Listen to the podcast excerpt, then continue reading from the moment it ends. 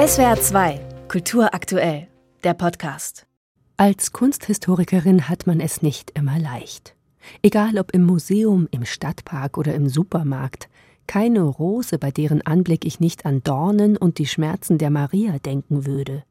Keine Narzisse, die mich nicht an einen möglichen Tod durch unerfüllte Liebe erinnert, keine Mohnblume, ohne die im Wasser treibende Ophelia vor mir zu sehen, und kein Granatapfel, der mich nicht darauf hinweist, dass Abraham vermutlich unzufrieden mit der Anzahl meiner Stammhalter wäre. Es ist schrecklich. Ich wünschte, ich würde die Sprache der Blumen nicht beherrschen. Dabei haben Blumen viel für die Entwicklung von Kunst getan. Wissenschaftler interessierten sich früh für die heilenden Kräfte von Pflanzen. Um dieses Wissen weitergeben zu können, wurde es aufgeschrieben. Aber eine Blume mit Worten zu beschreiben, ist selten zufriedenstellend. Deshalb wurden Texte über Pflanzen sehr früh von Illustrationen begleitet. Der Wunsch, diese Illustrationen so detailreich und authentisch wie möglich auszuführen, führte zu neuen Maltechniken, allen voran der Ölmalerei, die präzise farbige Darstellungen ermöglichte. Aber nicht nur die alten Meister beschäftigten sich mit Blumen. Auch in der zeitgenössischen Kunst sind Blumen wieder sehr beliebt. In einer Art Retro-Barock steht die Blume hier wie schon vor 400 Jahren vor allem für die Vergänglichkeit.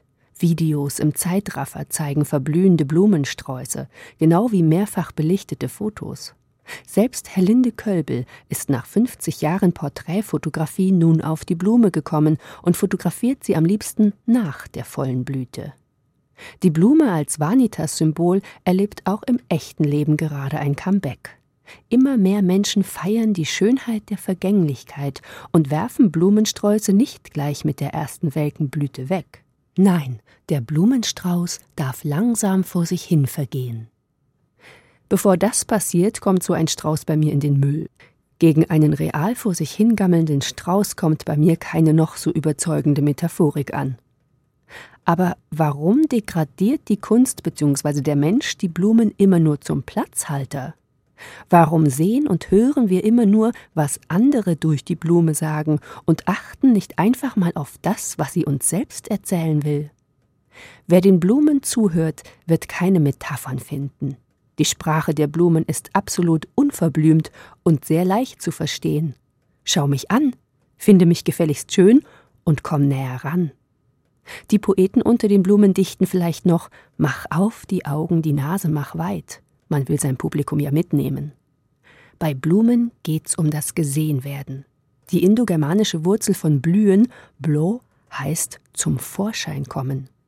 Blumen nennt man ja schließlich jene Pflanzen, die eher große, auffällige Blüten haben. Blüten sind ein Lockmittel. Ihr Lebensziel besteht nicht darin, als Wasserleichen in menschlichen Wohnungen zu verfaulen. Ihre Aufgabe ist es, Bestäuber anzulocken.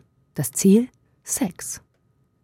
Von allen Künstlerinnen und Künstlern hat die US-Amerikanerin Georgia O'Keeffe die Sprache der Blumen am besten verstanden. Niemand sonst hat Blumen so groß, so schön und so selbstverständlich vaginaähnlich gemalt wie sie. Blüten sind das Sexualorgan einer Pflanze. Das sollten Sie unbedingt bedenken, wenn Sie Ihren Schwiegereltern das nächste Mal Blümchen mitbringen. SWR 2 Kultur aktuell. Überall, wo es Podcasts gibt.